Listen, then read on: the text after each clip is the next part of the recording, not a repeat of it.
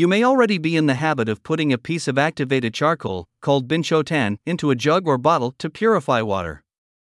But did you know that you can also use it to gently grill your summer dishes without producing any smoke or smells? This spring, Michelin starred chef Jacky Ribault's Patisserie at Les Mérovingiens restaurant started serving a perplexingly titled dish, promising a foie gras escalope au binchotan. Arnaud Baptiste, the chef helming the kitchen of this establishment, popular with the Parisian foodie community, has opted for a gentle way of searing the foie gras with a charcoal that has the particularity of heating gently and slowly thanks to its long burning time. This charcoal is known as binchotan. The dish promises a subtly smoked flavor while preserving a soft, melt in the mouth texture. And that's exactly what this type of charcoal is all about.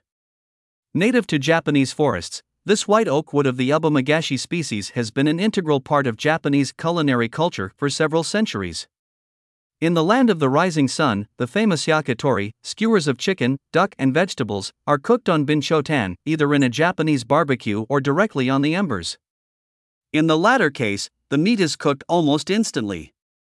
Even better, it does not burn. This seems almost implausible. But, in fact, binchotan does not emit carbon dioxide. This activated plant based charcoal produces very little smoke and does not give off any odor.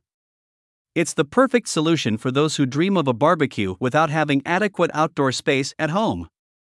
Or for those who have swapped their barbecue for a plancha grill, taking heed of public health warnings.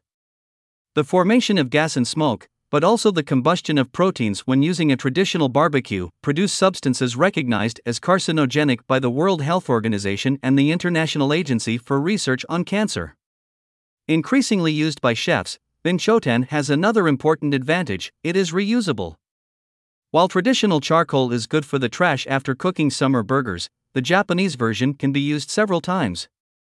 First, it must be extinguished by dipping it in a container of water before being left to dry out for up to two days, the aim being to eliminate all trace of moisture.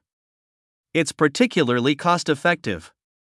Nevertheless, using this charcoal can require some dexterity, because it's not so easy to light.